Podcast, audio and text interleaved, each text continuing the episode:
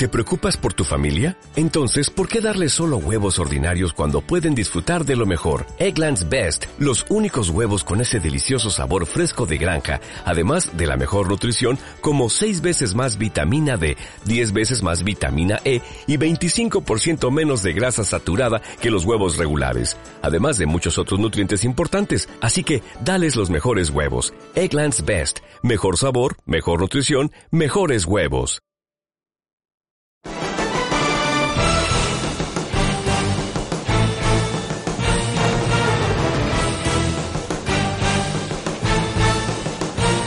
Hola y bienvenidos a un nuevo episodio de Justicia para Jerry.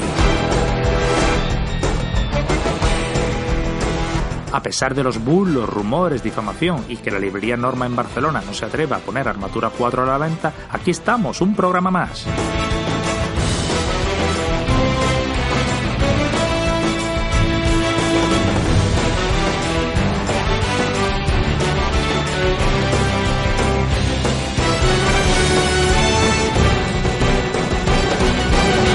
Hoy tenemos el episodio 25, un episodio de rima fácil, o lo que es lo mismo, temporada 2, episodio 4.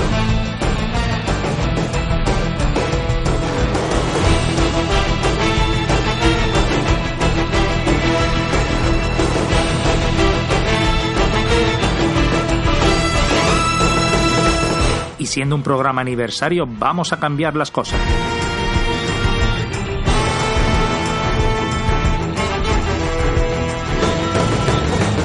Inauguramos una nueva sección, el debate, y para ello contamos con dos invitados con los que vamos a hablar del regreso del Señor de la Noche y bueno, muchas más cosas.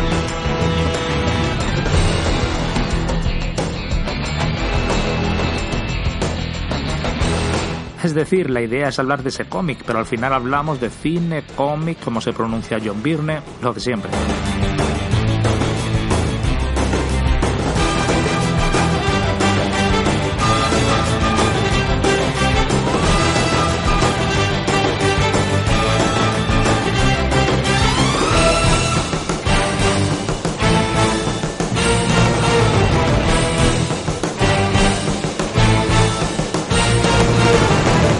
Unas breves noticias, un poquito de publicidad, Armatura 4 y ya está en las librerías por 1.25 y nos vamos directo al debate. Así que empezamos.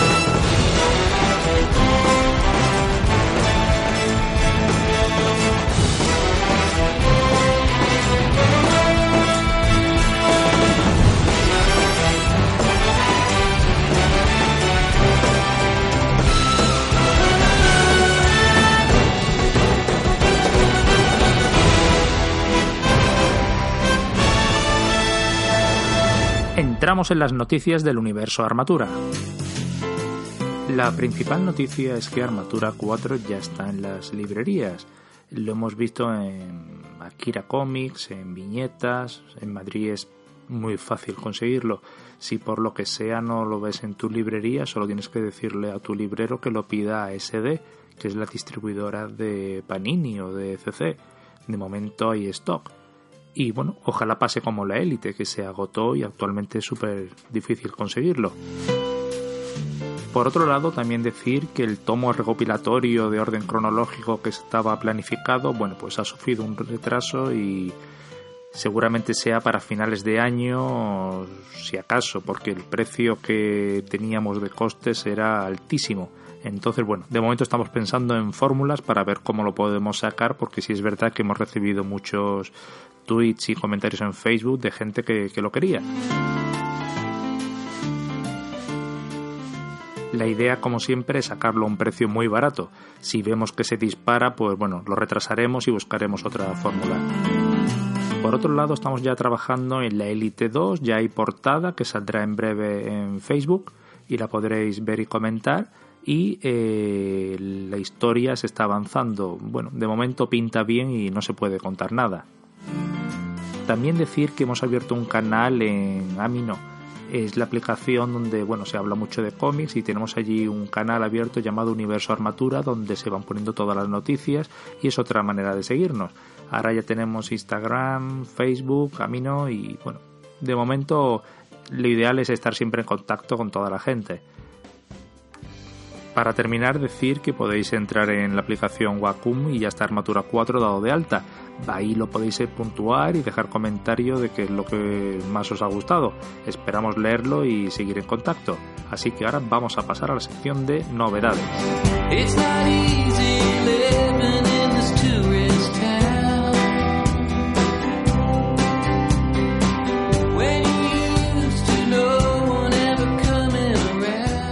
Estamos ya con Javier de la librería Viñetas. ¿Qué tal, Javier?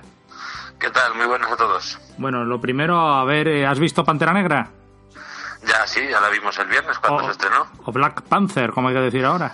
Bueno, sí, sí, este, este tipo de cosas. yo la, tuve la suerte de ver la versión original y no sufrí tanto porque pero sí me parece un poco ridículo el no traducir el título de algo que lleva toda la vida conociéndose de una manera. Bueno, pero sí, Ant-Man, Doctor Strange, o sea que la tendencia es muy clara. Sí, sí, sí, sí, a ver, que luego por otro lado dices, entonces, ¿por qué no nos quejamos cuando nos dicen nombre hormiga en vez de Spider-Man? Digo, hombre, hormiga, o sea, hombre araña.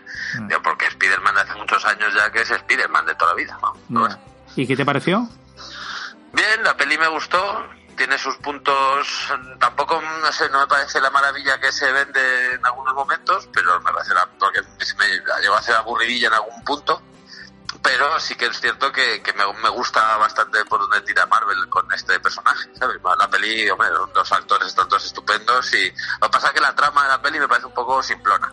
A mí, a mí me gusta lo de que se quitan el humor este de Thor, que no hay tanto chiste fácil, pero hay momentos que me pareció súper aburrida, vamos. O sea, que Eso, que, la peli no puedo decir que sea una mala película, ni mucho menos, pero me ha hecho un poco aburrido. O sea, más que nada porque la trama es de estas cosas que a mí mucho de este cine me gusta repetir en cines si puedo, ¿sabes? Si tengo la ocasión y pienso en volver a ver Pantera al cine y digo, ¿pero qué escena me, me gustaría volver a ver? Pues pocas, la verdad. Eso es. Pero sin ser una mala película, ni mucho menos. Y, y los actores están todos estupendos. Quizás el más flojo al que veo precisamente es que hace Pantera, porque no es que sea flojo, es que los otros le pasan por la derecha. incluso algunos efectos los vi como malísimos. Oh, sí, la, pelea de. Bueno, eso no voy a contar spoilers, pero hay un par de peleas ahí que dices, madre mía. Dignos de. El CGI parece que va para atrás en lugar de para adelante, o que las hacen estas pelis tan rápido que, que, Totalmente. Digno de Electra, Daredevil, una de estas antiguas. Sí, sí, sí. De estas ahí, sí, sí. pero bueno, no sé, no es eso que digo, que no, no la tengo ni un ni un punto muy bueno ni muy malo, pues ahí entre medias. Me ha gustado, lo he pasado bien, tampoco cada vez que voy a ver este tipo de películas al cine, cada vez espero menos de, ellas para así llevarme más alegría cuando la veo. Bien, bueno, pues vamos con las novedades. La principal, sin duda, que ya ha llegado a Armatura 4. Aquí está, ya, ya tenemos en tiendas. ya está en tienda, tenéis varios ejemplares, o sea que ahí... Hay de sobra de momento, sí, sí, o sea que todo el mundo que quiera se puede acercar y coger uno. Sí, sí, o sea, ha llegado hoy, si hoy no tienes... ha llegado hoy, en teoría sale mañana a la venta, que es jueves, cuando sale según, no sé, las distribuidoras que son muy locas, que te ponen las cosas cuando sea, pero bueno, nosotros lo hemos puesto ya a la venta porque, porque sí, cuanto antes esté mejor. Vale, ¿y tenéis stock de los anteriores? Sí, tenemos todo. Ah, tenemos el de Elite también, está todo completo. Ah, perfecto. O sea, que se pueden acercar y tal a 1.25 o veremos cómo van cómo van las ventas. Bueno, y de una novedad así menos comercial, ¿de qué podemos hablar? Eh, ¿De algo menos comercial o lo tiramos hacia...? o sea, comercial, sí, perdona, algo más así comercial. Más así, porque claro, quería pues, recomendar pues, lo que ha salido la semana pasada, prácticamente a raíz de la película de Pantera Negra, que ya sabemos como Panini y los dos pecan de lo mismo, que según se estrenan películas o series, te sacan los tomos correspondientes. Pero también nos beneficiamos de eso porque nos sacan joyitas que estaban por ahí perdidas. Entonces, el tomo de Pantera Negra, el tomo 1 de la etapa de Christopher Priest, pues, oye, pues es muy recomendable. De, todos los tomos que ha salido, también está el de Jack Kirby, pero quizás el de Jack Kirby lo que pasa es que para un lector que no haya cogido nunca nada de Pantera, pues, pues la lectura de los 60 quizás es un poco más complicada, digamos. Pero ese tomo, ese tomo, hay otro que salió que era de Romita. Eh, han salido tres, claro, ah. han salido tres tomazos en las últimas dos semanas. Entonces, el, de, el de Romita, el de quién es Pantera Negra, pues bueno, pues eh, está bien porque a mí me gusta Romita como dibujante, pero el tomo, bueno, pues oye, pues mm, tiene sus detractores, digamos. Sin embargo, este de Marvel el de Pantera Negra de Christopher Priest, este, hay más, más quórum de que se trata de una buena obra. Sí, sí, sí. Más accesible también, salen personajes que el que le ha gustado la película, pues puede encontrar personajes ahí también. De los que hemos visto en la peli, entonces pues yo creo que, que, es buena recomendación para alguien que se haya visto la peli y haya gustado y diga, pero qué peleo de Pantera, pues este no está mal. Vale, ¿y de precio? Precios son 45 con, sí, 44 con 95. Ya sabes, estos tomacos de, Panini, que son los, las líneas Marvel que, que vienen nutridos siempre. Joder, eso duele, ¿eh? Ahí 40. Sí, sí, por eso digo que ante este tipo de cosas que son cosas caras, porque son precios que no bajan de los 30 a 40 euros, eh, este tomo está bien eh, en cuanto a calidad más allá de, del tomo en sí mismo, ¿sabes? Que, decir, que es una buena, son buenas historias, porque el de de Jack Kirby, pues la calidad de Jack Kirby no lo puede decir no negar nadie, pero bien es cierto que para un lector moderno que no haya no esté muy metido en, todo esto, pues cogerse ese tomo le puede resultar un poco, ojo, la narrativa de los 60 es muy diferente a lo que es ahora. Y además, sí, totalmente, totalmente de acuerdo. Oye, pues le daré yo eso una oportunidad. Yo me había pillado el de Romita, luego me di cuenta que Romita solo dibujaba cuatro números. Sí, sí, sí. Y me lo ponían ahí el nombre en grande, pero bueno. Claro, claro, porque hay que, hay que hacer reclamo, ya sabes. Totalmente, he picado después de tantos años, sigo picando. Pero bueno, le daré una oportunidad. como quieres. Oye, genial, oye, pues hablamos en 15 días y ya hablamos de cómo van las ventas de armadura. Perfecto, a ver si se nos agota y hay que pedir más. Venga, gracias.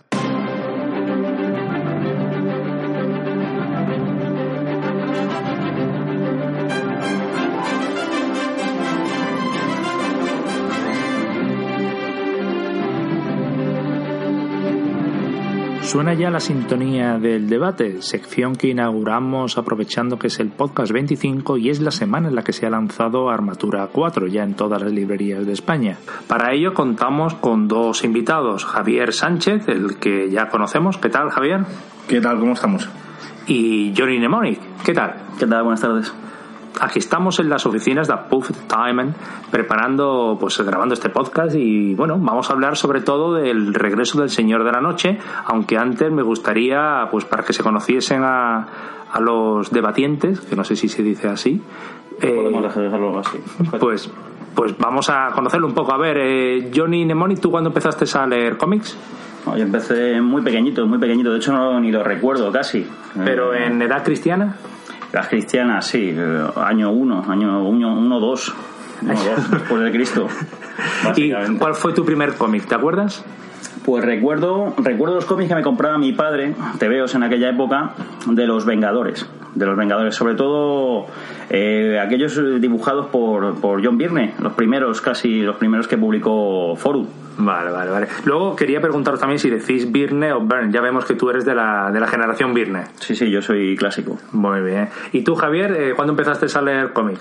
Pues mi primero fue con unos ocho años y fue un cómic de los Nuevos Titanes. Era el Nuevos Titanes 10, el segundo volumen de 5, y se llamaba... Es que ¿Quién fue Wonder Girl? Creo que, era el nombre de la saga. ¿Qué bueno? ¿De qué editorial? Era de cinco ediciones. Cinco. Por el culo también. bueno. Eso me pasa Vale. ¿Y tú dices John Byrne o John Byrne? John Byrne. John Byrne. John, John Byrne. Bueno, pues tenemos un invitado normal y otro subnormal. es así como... Esto va. Vale, bueno, y antes de entrar en el regreso de esa noche, de cómics actuales, ¿cuál es la serie que más os gusta?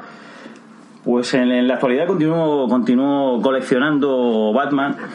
Poco a poco voy llegando a, la lectura de los últimos números, pero, pero últimamente ha habido problemas con... Sí, vas por Bane, ¿no? Decías. Sí, sí, de hecho, de hecho voy por... Bueno, cuando, cuando empezó, digamos, el nuevo, la nueva numeración de Batman, pues eh, he leído eh, hasta ahí. Hasta bueno, decir que Johnny es de estas personas que mantiene a la industria, compra todos los cómics, aunque leer, leer, leer poco. Hago lo que puedo, lo que puedo. Lo que, sí, lo que sí leo, eh, y el que está en primera de mi lista, dentro de, toda, todo ese pedazo de taco de tebeos que tengo pendiente de leer, es Armatura. es el único, el único que, que mantengo al día al día. ¿Pero los, has leído? Sí, sí, vamos. ¿Y la élite? Hasta, el 3. Empiezo, me falta empezar por la élite. La élite 1 me falta. Bueno, sabes que ¿Eh? esta semana sale Armatura 4. Sí, sí, sí. Tienes que leer primero la élite. Por supuesto, por supuesto. es que va relacionado. Sí, no, no, no. Y además escuché el podcast de, de la élite anotado y, y, ya me fue ah, Sobre, sobre cuál era la cronología que tenía que seguir. Bueno, ¿y tú, Javier, cuál es tu serie actual favorita? Ahora mismo estoy haciendo muy poquitas, porque la verdad es que cada vez leo menos, menos superhéroes. Pero hago Thor, hago el Spider-Man de Bendis y, y los superhijos. Y la verdad es que la que más me gusta es superhijos, sobre todo por el dibujo. Me gusta mucho. Es un dibujo muy chulo. Me encanta. La historia está bien, me, me hace gracia, pero el dibujo me encanta. me El dibujo es muy bueno, yo, lo- yo la dejé porque me aburría, la verdad. Sí, la verdad es que la historia tampoco es muy allá, pero el dibujo es que me gusta tanto que... Yo, los menos- dibujos los he visto, pero el argumento, ¿puedes resumir un poco? Porque no lo... No, es simplemente es Robin con, con el nuevo Superboy, que es el hijo. Damian. Claro, Robin y el Damian con el, con el hijo de con el hijo de Superman y Lois. Y está divertida, está bien, pero es que el dibujo es muy chulo. que la verdad es que la- de Teen Titans. Sí, pero entre los dos, los mejores del mundo, ¿no? Que era el, el TV antaño de Batman y Superman, pues ahora con sus hijos. Está, a mí está bien, está entretenido, pero es que el dibujo, el color también, es, es- un color muy chulo. Claro. Me gusta, lo disfruto. Una pena que Pemer Bailey no esté guionizando Superhijos. Pues ojalá algún día lo haga. Ojalá, ojalá.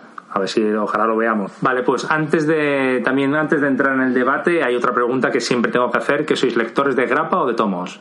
Bueno, tú en tu caso que eres comprador de grapa o de tomos. Comprador de ambos, pero mis últimas lecturas, lógicamente, son grapas. La grapa para mí es, es la forma adecuada de leer, de leer un cómic. Están bien los tomos, eh, creo que lo comentasteis con Álvaro Pons en el último podcast.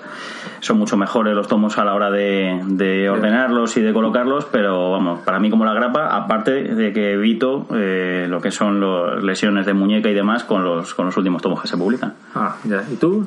Yo también soy lector de grapa y la verdad es que me gusta porque últimamente están saliendo muchas grapas.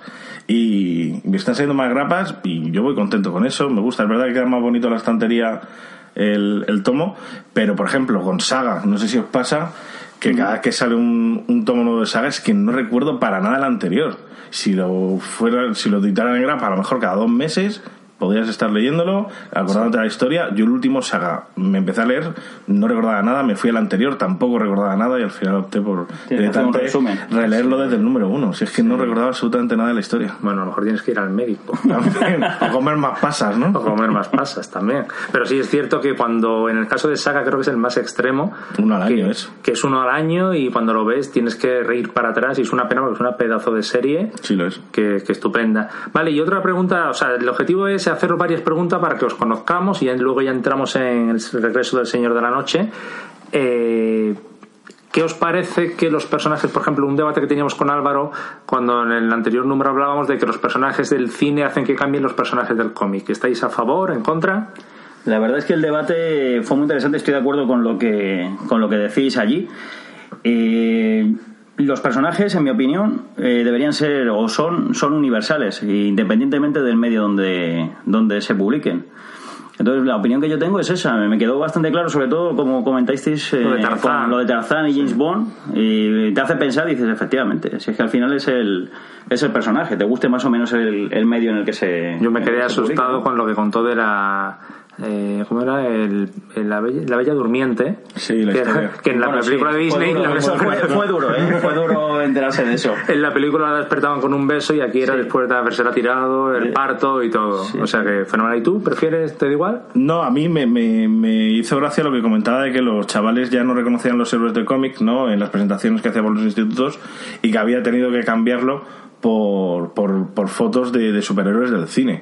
Y la verdad es que, nos guste o no, es que ya parece que es un hecho, ¿no? O sea, son personajes que han trascendido al medio. Ya. Ya, ya nosotros seguiremos leyendo los cómics, pero está claro que la gran mayoría de gente El- va a acudir a- al cine. El hecho es que estamos mayores ya. Es lo que, lo que me empe- también una de las cosas que empecé a ver en ese momento. Claro, digo, digo, es que estoy mayor. Bueno, Álvaro más. Efectivamente. ¿no? Siempre cada uno se consuela como puede. Ya, ya, es lo que nos queda. A mí, y algo que supongo que estamos los tres de acuerdo, algo que odiamos los tres, es cuando se hacen estas ediciones que no se respeta el formato. Que las pones en tu librería y hay una línea que sube, que Totalmente. baja. O sea, ahí hacemos un llamamiento a. los- Eso ya es un problema psicológico que tenemos los, los completistas de, de otras épocas, Ya. pero lógicamente lo- yo lo de los números lo llevo muy mal. O sea, lo de que unos me aparezcan con número y otros sin número, eh, lo llevo eh, excepcionalmente Bueno, mal. en el caso de Marvel, eh, Panini, ¿es porque es primera edición o segunda edición? Cierto, en Spider-Man yo que tengo la, la segunda, segunda trae número, la, La primera no primera trae no. número. Claro. Pero claro, llega un punto, Que- eh, creo que no hay- en el tercer o cuarto tomo me parece que ahí ya se acaba la segunda edición, con lo cual ya son sin, sin número, no se encuentra con número. Pues a mí me da totalmente igual. De verdad. Sí, sí, no me importa. Tengo colecciones que tengo un, los primeros números de una editorial, luego dejé de comprar y me fui a la reedición, o los tuve que encontrar en inglés. y lo tengo ahí. Es un desastre y es un desorden, pero por lo menos lo, Bueno, lo sí. puedo leer entero. Si dice John Byrne, ¿qué, espero que, que- ¿qué podemos esperar de alguien, de alguien así? No, pues, pues yo, o sea, yo llego al punto hasta de no comprarme algo hasta que me espero que salga la edición correcta. Pues mira, pues, Yo lo intenté, de hecho, con la segunda edición de Spider-Man lo intenté, pero claro, llegó un punto en que digo, bueno, es que a partir del tercer o cuarto tomo es que ya no hay ya no hay segunda edición, o al menos de momento. Yo estoy esperando. Y vamos a, a empezar a hablar del regreso del Señor de la Noche.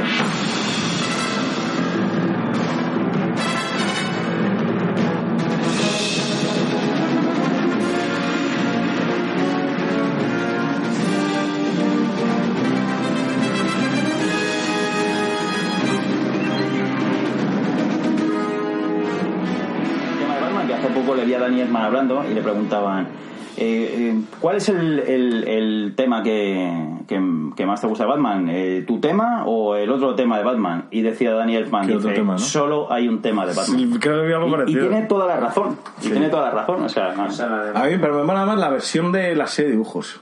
Suena esa un también poquito está mejor, muy- ¿verdad? Es, un- es una variante Sí, también sí, de sí, es una Elfman. variación. ¿Paul Dini dices? Sí, ¿La de la intro? Mm, Sí. La intro es, una, es, es- es Y- prácticamente la de Daniel Mann, pero suena Y un toda poquito la banda sonora, toda la banda sonora son variantes de... Ah, vale, vale, vale. Y además hecha por el mismo, claro.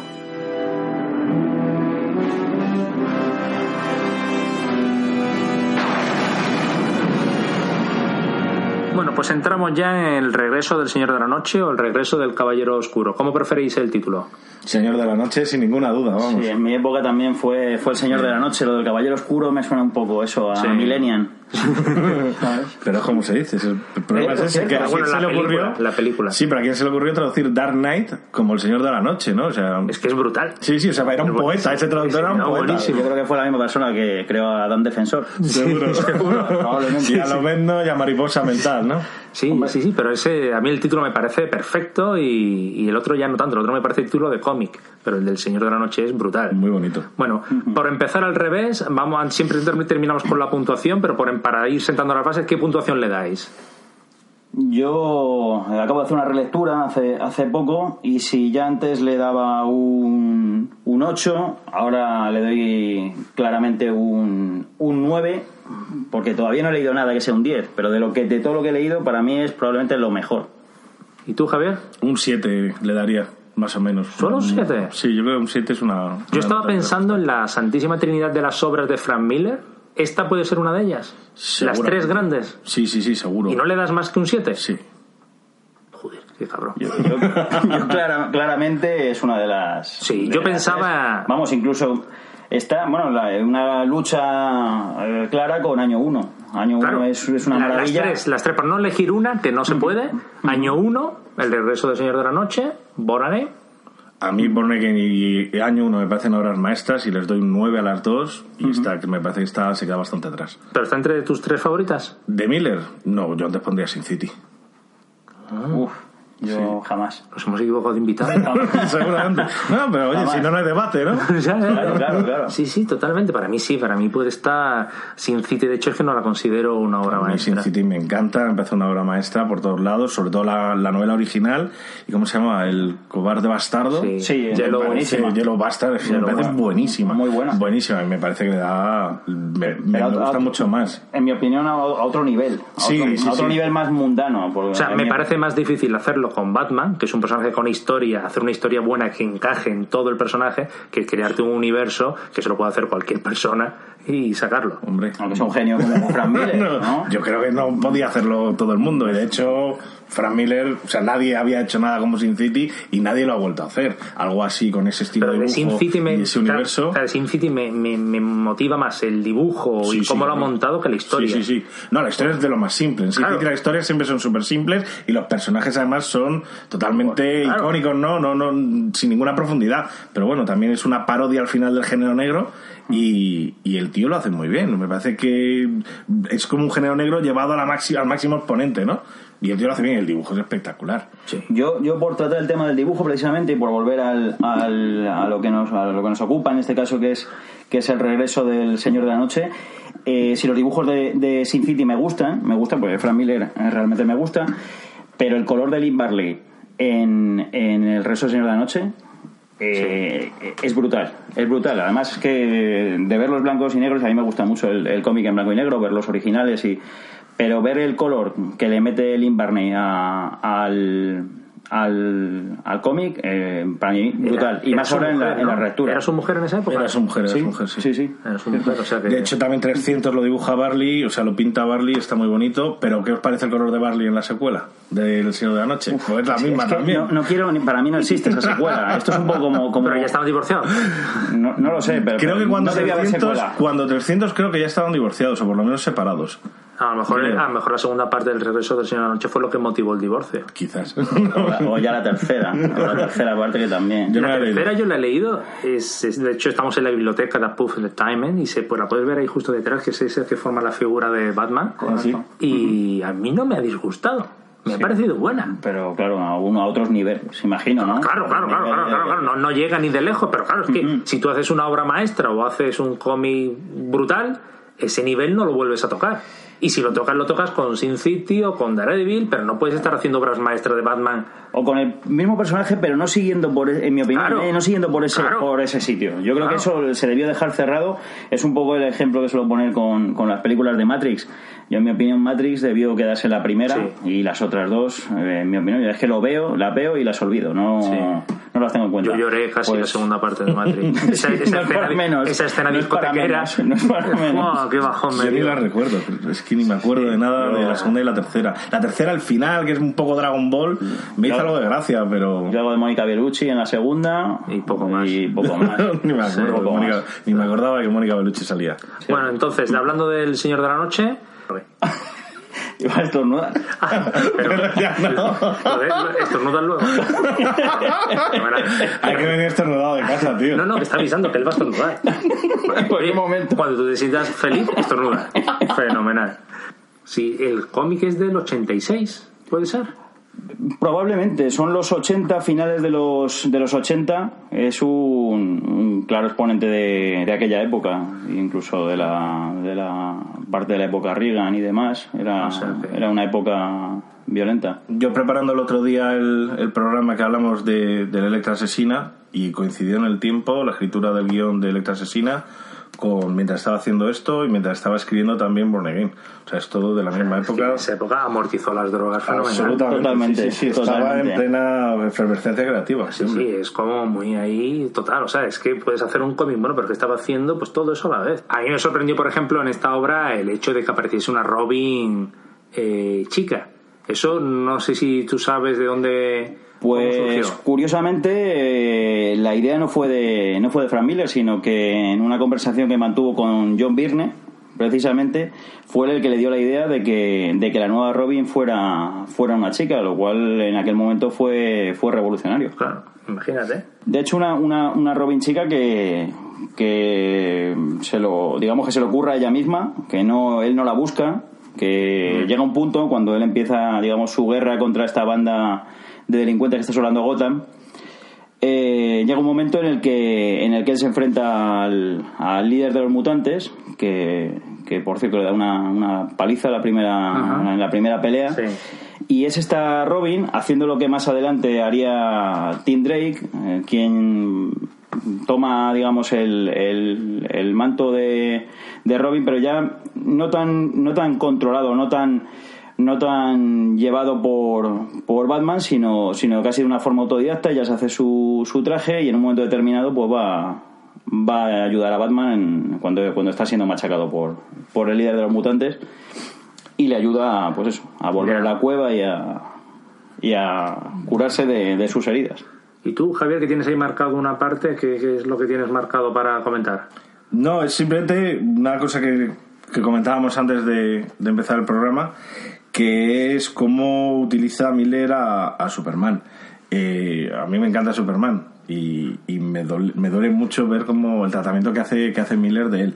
Y comentaba Johnny que, que había un motivo, ¿no? Por el que Sí, sí, Superman sí. aparecía como un personaje. Primero Ronald Reagan le llama y es, le llega a decir constantemente hijo.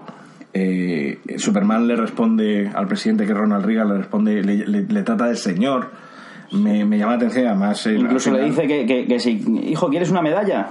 Sí, en, sí. en- en un momento de, de una y, conversación. y utilizan a Superman para acabar con, con, con Batman, ¿no? Entonces me llama la atención, por un lado, el uso que se hace de Superman de, en, en esta obra y luego, ¿por qué compara eh, a Batman como un, un personaje que está fuera de la ley, pero además de una manera radical, que hasta el propio gobierno de Estados Unidos le persigue?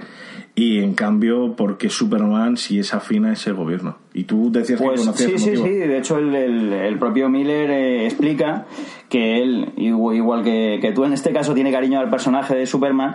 Y dice que si hubiera sido una, un cómic de Superman, jamás le hubiera dado un tratamiento así de agente del, del gobierno. Que si lo utilizó fue porque en un momento determinado le, le pareció útil para la historia que tenía, pero que nunca lo hubiera utilizado en ese, en ese sentido si la historia hubiera sido, pues eso, un, un regre- el regreso de Superman, por ejemplo, que hubiera hecho un regreso de Superman Frank Miller, nunca hubiera utilizado a Superman como, como agente del gobierno.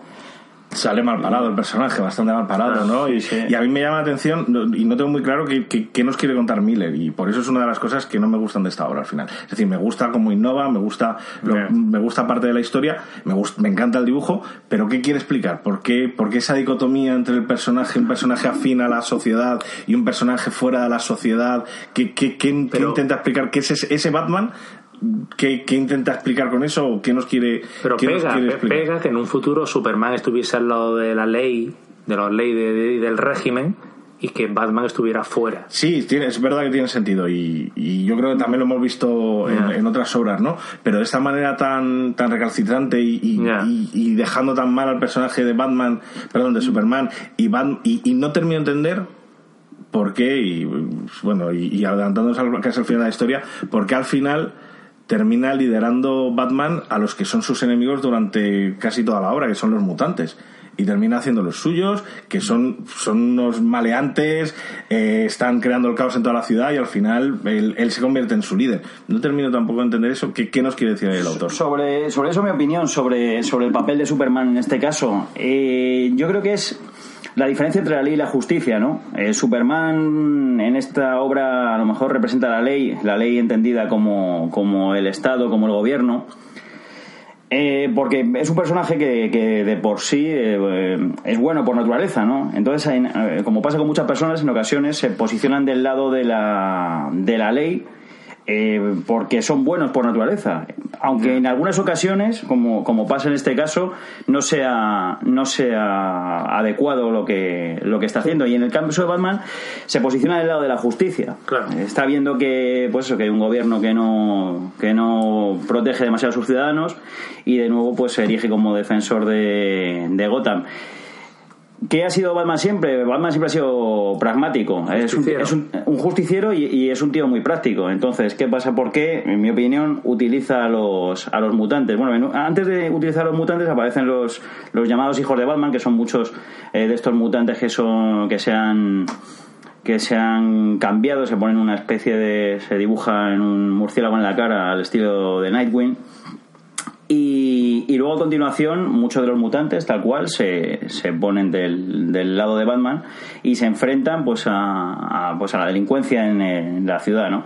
Batman como que los lidera Batman básicamente lo que hace es aprovechar eh, un ejército de de Delincuentes. de delincuentes contra, contra otros delincuentes básicamente Pero eso me llama la atención. Eh, igual que en la película que, que toma mucho prestado este cómic, la de Superman, Batman versus Superman, creo que al final es una. El, Batman que Sí, aparece sí. ahí es hecho, hay- claramente hay el Batman de sí. Y hay un momento en esa película que, que Batman le dice a Alfred que siempre han sido delincuentes, ¿no?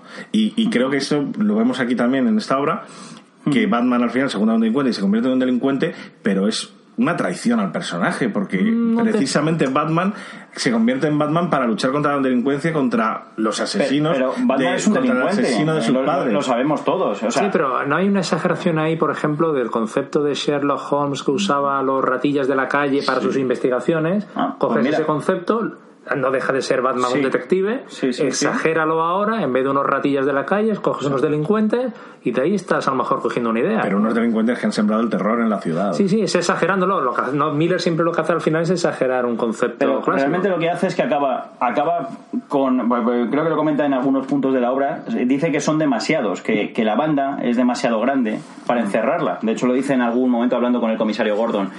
Entonces, lo que, lo que yo creo es que es, es práctico. Al final, lo que hace es les da un sentido. De hecho, cuando derrota al líder de los, al líder de los mutantes, eh, lo hace por un, por un motivo y es básicamente para que para que den, eh, para acabar con ellos porque no puede acabar con ellos uno a uno de hecho en un momento determinado le dice a Gordon que no los puede encerrar a todos Yeah. de tal forma que lo que hace es que eh, acaba con su líder se erige él como líder y los mantiene controlados aunque al fin y al cabo son, son métodos que, por ejemplo, Superman nunca, nunca probaría, pero que Batman, siendo un justiciero y siendo práctico, pues al final tiene un ejército de delincuentes o de ex delincuentes que han dejado de cometer crímenes. Es decir, de una atacada ha acabado con, con la peor ola de delincuencia que había, O sea, sí que había en Gotham. coincido contigo en que al final Batman no deja de ser un delincuente que se toma la justicia por su mano Hombre, eso desde el principio. y lo que él cree que es correcto y lo que él no. Y sin embargo, Superman está del lado de la ley, sea esta justa o no. Correcto.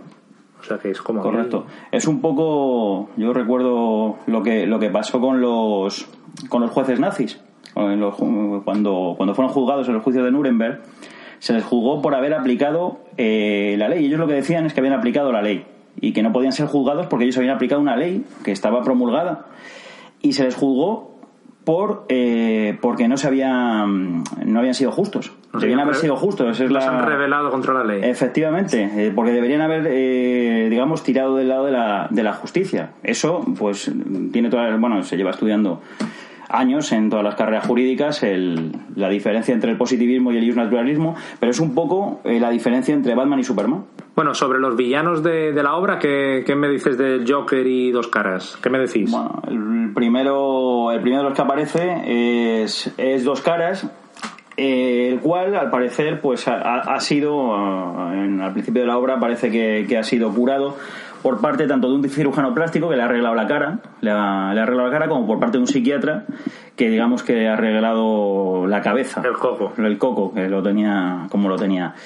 Pero finalmente el mensaje, pues, pues es eh, tristemente que no, que no han sido capaces de, de arreglarle, que, que las, como dicen en la propia obra, las cicatrices son muy profundas y que, y que continúa siendo lo que continúa siendo a pesar de que, de que exteriormente se le haya se le haya cambiado. De hecho, el- todo el primer tomo es un enfrentamiento, o sea, la mitad del tomo hacia el final ya es un enfrentamiento con, con dos caras que me gusta me gusta una, una cosa que dice dice dos caras graciosa porque dice mm, iba a pedir dos millones de dólares pero voy a pedir cinco porque tengo muchas deudas. Llega un punto que dice bueno.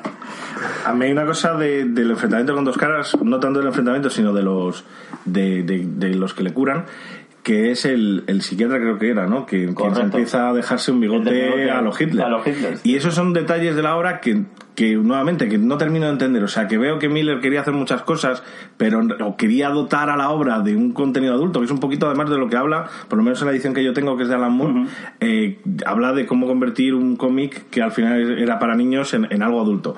Y entonces veo detalles como ese, como cuando le deja el, el bigote, que no creo Bueno. que Miller en realidad sepa muy bien lo que está diciendo. Bueno, si estaba, si estaba haciendo a la vez Electra, estaba haciendo Born Again, no te extrañe Sí, sí, que se esté es que li- bastante mérito. que no, que se esté liando y aquí ponga lo del bigote, que a lo mejor era para Matt Murdock o algo de esto. Pero, pero también, en mi opinión, tiene su sentido. ¿eh? Tiene su sentido porque, lógicamente, el, el personaje del psiquiatra es, la, es digamos, la parte, la parte negativa contra Batman.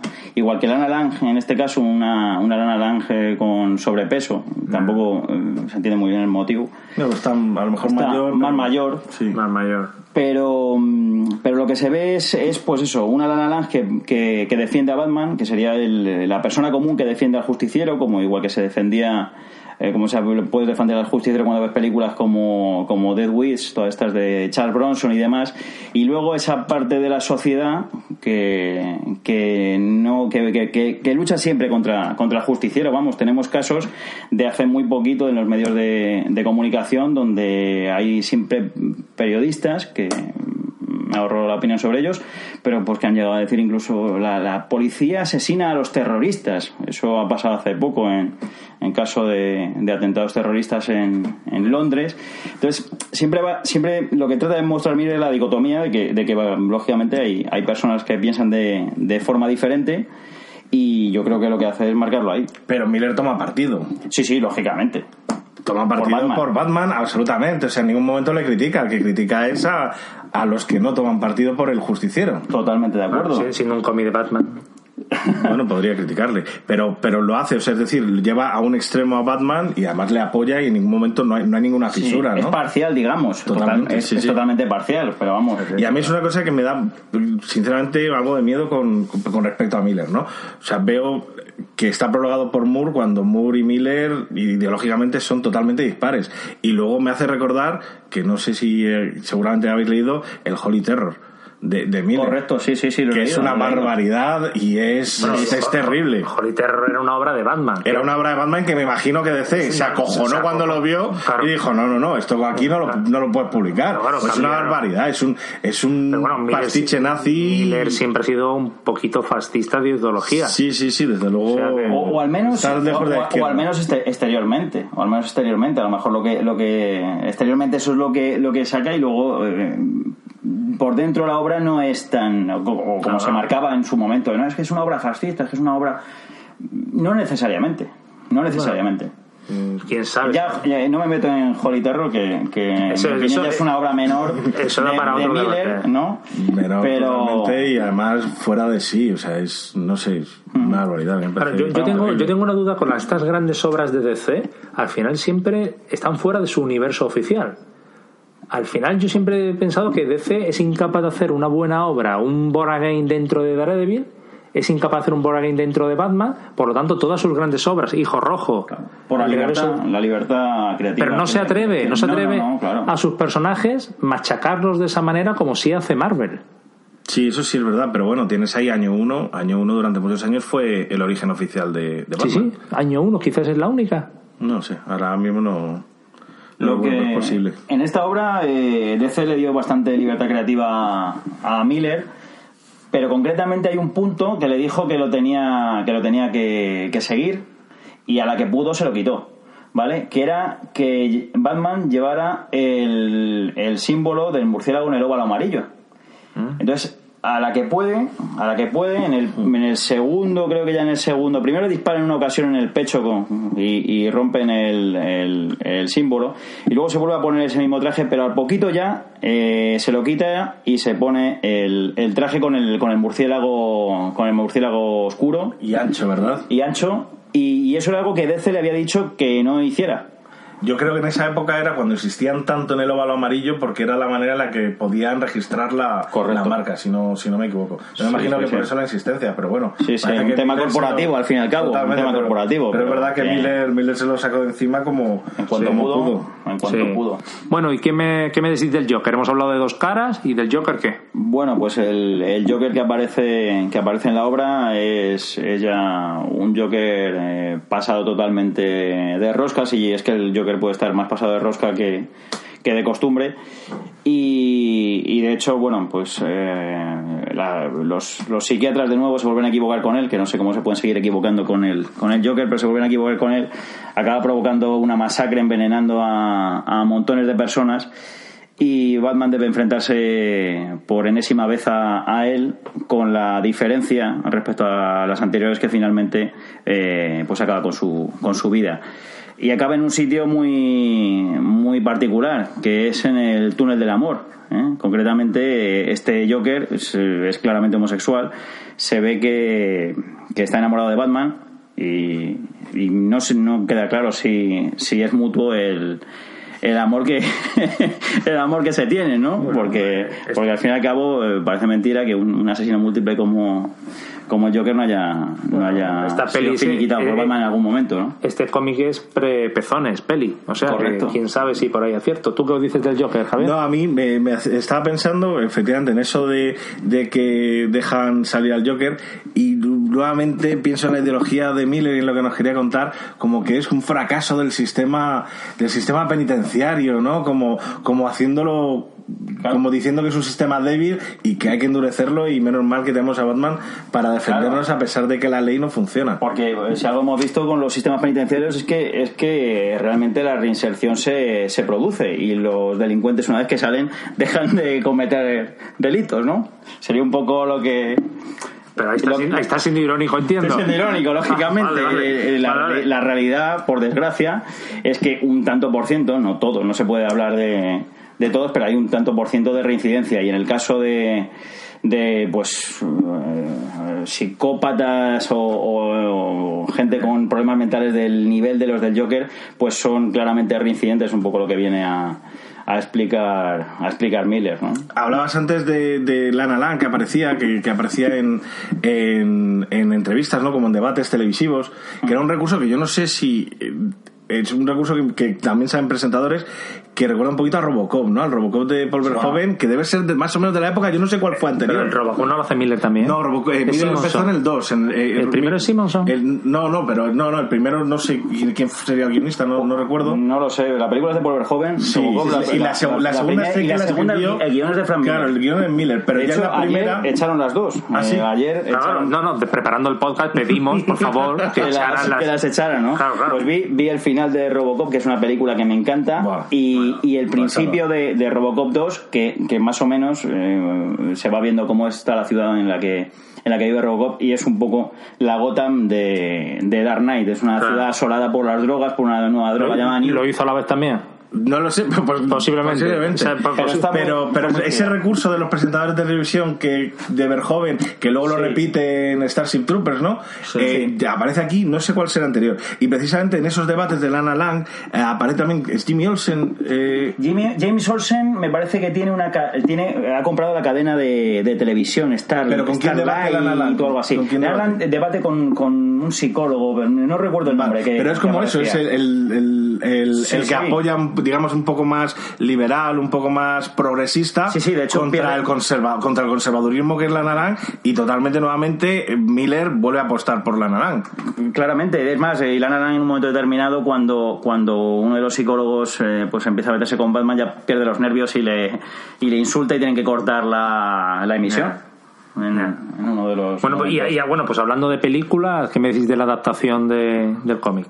Pues a mí me gustó, me gustó mucho. Pero es de animación. Es de animación, es de dibujos, la, la publicaron en dos partes además, porque creo que dura como hora y media cada, cada parte y está muy bien hecha, está, O está sea, muy primero bien. el regreso y luego el Señor de la Noche. Debe ser. Debe ser. sí sí de hecho No lo he visto, no sabía ni que existía. Eh, ahí son las películas que ha sacado DC de, de, de animación, de animación, a mí me gustan mucho, las, las tengo prácticamente todas y, y sacaron eso, sacaron en dos partes el, el regreso del Señor de la Noche y en una parte eh, año uno, de hecho. Pero yo la que vi que me defraudó mucho fue la última que era The Killing Joke. Esa sí me la esperaba mejor. No lo he Correcto. visto. Yo leí Sí. pocas críticas flojas. Tanto no la animación me pareció mala. Sobre todo el argumento, es El que argumento, no, sí. pin- no, em, no pinta demasiado que metas ahí a Batiel otros personajes que no tienen mucho sentido. Batiel tiene sentido en, el- en, en lo que es la obra, en el momento en el que en el que sufre el ataque por parte del Joker y, y demás, pero meten un argumento para hacerla más larga al fin y al cabo, porque claro, eh, The Killing Joke es una es una obra que es relativamente corta, es una obra maestra, pero relativamente corta. entonces Esa no sí les que se merece un debate de Killing Joke. A ver tú qué huevos Yo, tienes de puntuarla.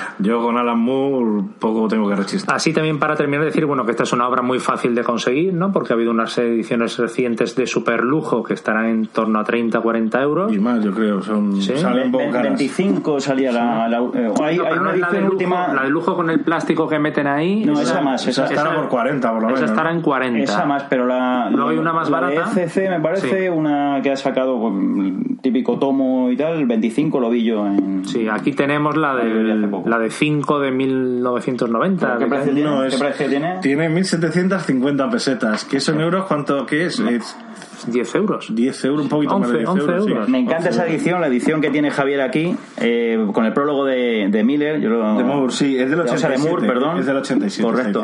Pues la tengo en casa de mis padres y, y la tengo como, como tenía muchos cómics de, de aquella época, con, con un escrito en el código de barras a boli por parte del kiosquero, porque claro, que la había comprado en el kiosco. Es que esto se compraba en kioscos. Sí, Madre sí, mía. seguramente. No, de hecho, me costó el, el- Sí. pues eso, la paga de, de- de todo el mes, de Ah. todo el mes. Es la paga semanal de todo el mes para pagar las las 1750, dices, Sí, 1750 pesetas. Sí, Pues sí, sí, sí. lo- el único problema que tiene esa edición, Javier, es que te- le quedan dos telediarios. Sí, no, no, de hecho eh, está totalmente despegada y, y literalmente pendiente de un hilo. Y me da mucha pena. así Para que acabar el podcast, que a lo mejor podríamos romperla como homenaje a Miller. Yo creo que O se va a quemarla, sí. Quemarla. para que vayas a la tienda a comprarte una decente. Yo me voy a comprar una decente, pero esta dejádmela que le tengo mucho cariño. Yo- hay, hay otra cosa de la edición que tiene aquí eh, Javier que me, que me gusta particularmente. Que es esto? Este, este cuadrito de ediciones 5. eh, a, a mí a mí me, me encantaba. Me- sí, sí, me, me encantaba la- las ediciones que hacían. Para mí también fue, fue el- cuando conocí a los personajes de la, de la DC, fue a través de las ediciones de 5 y, y me sigue dando mucha nostalgia, como aprovechando lo que, lo que hablasteis el otro día del tema de la nostalgia, el tema del cuadradito ese amarillo de, de ediciones 5. Y yo de hecho creo que este debió ser uno de los primeros tomos recopilatorios que se editaron si no el en primero, España. si no el primero, junto el con de Ronin, a lo Camelot, y. Camelot 3000. Ah, yo tengo ahí Camelot 3000 que se Claro. está despegando también. Yo la tengo fatal esa Oh, edición. esa sí me la quiero comprar. Y, y es, Sí, sí, debió, sí. debió ser de las primeras ediciones recopilatorias de un, de un TV que ya hubiese salido. Pero tú antes. fíjate que yo he ido esta mañana a una librería y habían llegado para esta semana solo como 10 tomos distintos. Y fíjate cómo ha cambiado la película. Y ahora Claro. teníamos antiguamente llegaba un tomo, era el primer tomo que salía. Bueno, hemos llegado a ver que este mes o el mes pasado ECC ha publicado un tomo de 48 páginas. No sé si lo habéis visto, el de Batman con Elmer, que es de Ah, Tom Ah, King. con Elmer, correcto. Sí, pero- pero- Y es 9 La euros, pues tiene una pinta estupenda, pero 9 euros por un TV de 48 páginas. Que el lomo, perdón, que o la tapa ocupa mucho, es el triple que la tripa. No, y sobre todo de Batman con Elmer. No, pero Sí, es de sí, Tom King, es de Tom King. es de Tom King. Es de Tom King y aquí somos muy de Tom King, así que Bueno, cuidadito. bueno, ahí, ahí no entro, pero vamos. Incluso que Panini. Panini va a sacar eh, la visión en un solo tomo, pero más de la mitad. Pero el DK3 ha salido en tomos, que era caro, eran 8 o 9 euros, También. tomitos. Y lo que pasa es que también sacaron una edición, grapa, Sí, para, Sí, para sí. el Pues, pueblo. Para del Elmer no ha habido grapa, así que Pues yo me la nueve quería pillar. brazos por 48 Sí. páginas de Yo, siendo de Tom King, me la quiero pillar. Siendo 9 brazos, se la va a pillar Tom King. Eso, eso es. Estoy totalmente de acuerdo. Sí, sí, sí, totalmente. Quería comparar esta obra con una obra que salió más o menos a la vez, que fue Watchmen. Que La hizo también a la vez. No, porque fue Alan Moore, pero debió ser coincidir más o menos el tiempo. Sí. Y para mí es una obra muy superior a esta. ¿De Killing Joke?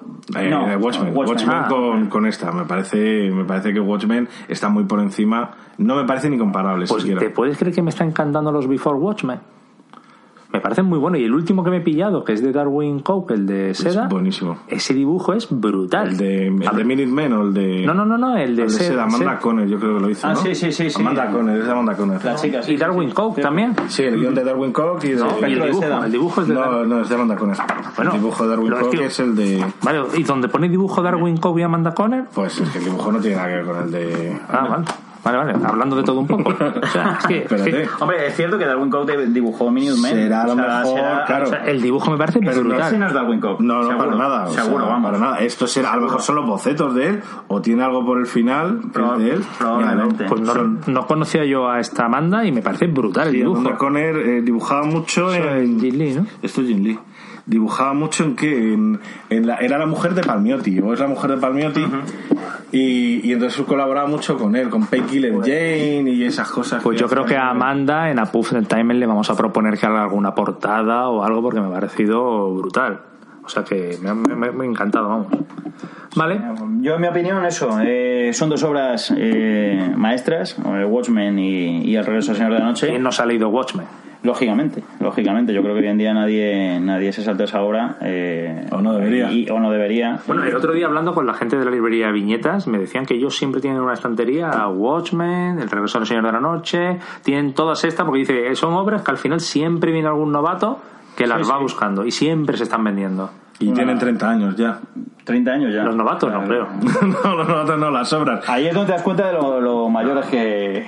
Tienen más de estando ya. 30. Bueno, 32, son del 86, 32 años, 80, 86, 87. Y además, a mí, volviendo al, al programa anterior, eh, la, que, que, qué buenos fueron los 80, ¿no? Claro, es lo que te iba a decir. Si tú a los Totalmente. cómics le quitas los 80, ¿qué obra maestra queda? Nada. Y es más, si es que fueron fueron el germen de lo que vendría de lo que vendría después, obras como como esta eh, fueron el germen de los 90, que Pero- también es una época pero los 90 la por eso, cagaron. muy, muy, muy para estudiar, es decir, fue la época de dientes apretados, de Rob Liefeld, de todo ese tipo de eso eso es para, para estudiarlo aparte, es decir, no hablo como obra Pero, maestra, pero estás hablando de una obra maestra que, que haces del Señor de la Noche. Tienes un Batman súper duro, Sí, lo conviertes en una obra maestra y, lo, y evolucionas a No, superhéroes súper duros. No, evo- no evoluciona. Realmente el problema es que no evoluciona porque no, no entienden, lo malinterpretaron Claro. y, y- y lo que se creó fue, pues eso, eh, lo que lo que pudimos Punisher. beber en, en los 90. Bueno, no, Punisher es otra. Punisher es otra cosa. Punisher es otra cosa. Hay que ver Que también. que no te toque Eh, claro, en, eh, así en global, hombre, hablamos de. Si, si habéis visto la última la última serie de Netflix de, de Punisher, es, es una, una maravilla. Probablemente, me probablemente de las mucho. mejores que ha sacado Netflix de, de Marvel. Eh, De hecho. eh, El casting me parece perfecto, el Sí. Punisher me parece brutal. Eso es Punisher. Sí, o sea, sí, yo me quedo encantado. Sí, sí, sí, sí. De hecho, han tenido algunos problemas ahora por lo eh, por el, el último tiroteo que hubo en, en Estados Unidos, en Las Vegas, y han retrasado, pues ya sabéis cómo son los Estados Unidos, que cualquier eh, tipo de incidente de este tipo tiene, tiene a su vez su reflejo en el ámbito creativo. Claro, eso es justo, ya hablábamos hoy de que justo Armatura 4 tiene unas escenas que con el tiroteo que ha habido en las escuelas de Florida, vamos a ver si la edición se retira en Estados Unidos o, o Se no. retrasa O se seguramente. retrasa. O sea, que estamos ahí por- porque, bueno, es un episodio bastante, eh, bastante igual de lo que ha ocurrido. Sí, pues como, como decía, mm, volviendo al tema, eh, eh, es otra cosa, bueno, tiene, tiene, el personaje tiene obras muy buenas y muy malas, como, como pasa con la, con la mayoría de personajes, pero sobre todo fue la, la época esa de dientes apretados de, de Liefeld y, y demás, y es una época que, que me parece muy de estudiar para y, y muy, muy graciosa para, para Sí, conocer. Con lo que es Liefeld, que, que todos lo vemos, que él es su Capitán América, y al final el cabrón. He dicho Liefeld, ¿verdad? Tenía No que sé. Liefeld. Bueno, pues Liefeld. sería lo adecuado. Bueno, pues, pero al final el cabrón lo ves que es el único de los 90 que está realmente posicionándose pues con Masacre o Deadpool ahí en el cine, que el tío al final, con lo que es el tío que dibuja fatal, pero Sí, al sí. final es el que más ha triunfado, porque a McFarlane yo hace mucho que ya no le oigo. No, eso es un tío que yo creo que comercialmente es un. eh, eso es lo que se le da bien, no es el dibujo. Él a lo mejor no debería haber dibujado nunca y todos seríamos más felices si él no hubiera, no hubiera cogido nunca un Sus primeros dibujos yo flipaba. Sí, Y luego luego te- Halcón y Paloma fue lo primero que leí de él. Claro. ¿no? Sí, no sé si hubo algo, No, algo fue lo- antes. creo que fue su primer trabajo profesional con... Yo creo que también, eh, creo que era Eric Larsen, era el, no, eh, No, no, ¿quién, no. quién- quién le entintaba? No, es- no sé. No sé. No recuerdo quién le tintaba, pero tenía un buen entintador en la, en la época de Pero con Paloma. Paloma era Carl Kessel, Carl seguramente. Kessel, concreto. Pero a mí, o sea, me parece, Liefeld me parece como un dibujante cocaína, un dibujante Coca-Cola, que tú lo ves a primero y dices, ¡joder, qué chulo! Pero cuando te empiezas a fijar y te das cuenta que su brazo es más grande que su cabeza, que su pierna está siempre de y lo puntillas. vago y lo vago que es Y no hay- es- no hay o ningún sea, fondo. no hay fondos No hay es que claro si todos son splash page no no hay fondos eh, No. eso era lo que se dedicaba pero no era al, principio en Halcón y Paloma Halcón y Paloma es un es un cómic bastante en ese sentido de ahí a Nuevos lle- Mutantes. lleva bastante sí Claro, de ahí pasó a Nuevos Mutantes, que ya luego llegaron al número 100, se convirtió en Ah, X-Fox. bueno, sí, cierto, efectivamente, efectivamente. Claro, no lo recordaba como uno de los mutantes, sino que claro, ya fue la época de la llegada de cable y demás. Claro. Y, y los X-Force. Sí, pero que el cabrón ha creado a Cable, a sí, sí. Masacre, Sí, sí. a Dominó, Correcto. X-Force, o sea que al final el tío... Son, son personajes que luego han desarrollado otros, porque Masacre al fin y al cabo él tampoco eh, No. es que le diera el punto tan cachondo como, Sí, pero como lo mismo- tiene ahora, yo creo. Pero lo mismo que si piensas en Batman, pues Bob Kane tampoco fue el que lo desarrolló, pues todo lo que viene después. De hecho, ya sabemos cómo lo que hacía Bob Kane. efectivamente. Hombre, si estás escuchando toda la biografía de Jerry, Vamos. ahí lo tienes lo que, lo que hacía Bob Kane. ¿Y dentro de la obra veis alguna influencia de Jerry? Pues yo creo que, vamos, eh, son claras, son claras las influencias en el sentido, eh, sobre todo, es más, es que eh, Miller en un, en un artículo de 2006 que se publicó en, en la edición de que hizo que hizo Planeta de Agostini, hace, hace un, escribe un pequeño artículo y comenta eh, lo mal que le sentó eh, pues, con la publicación del, libro La seducción del inocente y todas las consecuencias que tuvo. Entre, entre otras consecuencias, pues, pues la desgraciada muerte de, Jerry Finger. En Batman Dark Knight se revela Frank Miller contra todo y yo creo que también se revela contra, contra la propia muerte de, de Jerry Finger. Sin duda. Yo, yo lo vi también clarísimo. No sé tú, Javier, si has visto alguna influencia clara o no. Sí, yo creo que está claro que, que Miller conocía la, figura de, Jerry y es más que probable que, tuviera esa influencia. ¿Pero no vas a aportar nada nuevo? no, no, ya lo ha dicho Juanjo. Vale.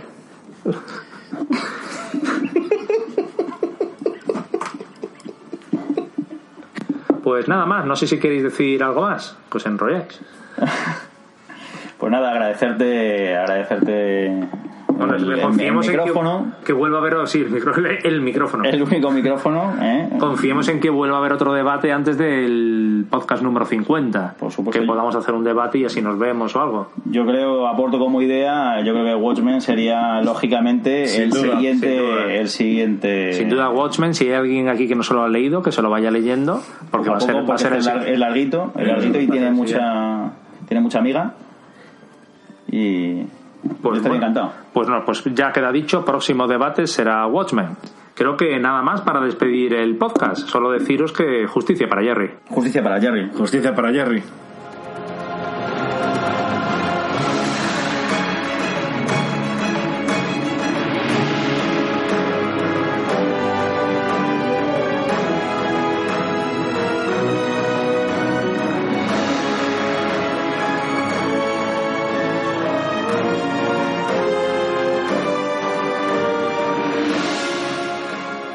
Terminamos ya el que ha sido el podcast más largo en el que hemos inaugurado el debate y el que es un podcast de aniversario con rima fácil. Además ha coincidido con el lanzamiento de Armatura 4 ya en librerías, como hemos dicho. En los próximos números ya iremos viendo las ventas cómo van y esperamos poder leer alguna crítica. En el episodio 26 de podcast vamos a recuperar algún extracto que nos queda pendiente de la entrevista a Álvaro Pons. Mientras tanto, iremos recopilando críticas y comentarios que nos lleguen de Armatura 4. Esperemos que sean positivos. Seguro que sí. Justicia para ella.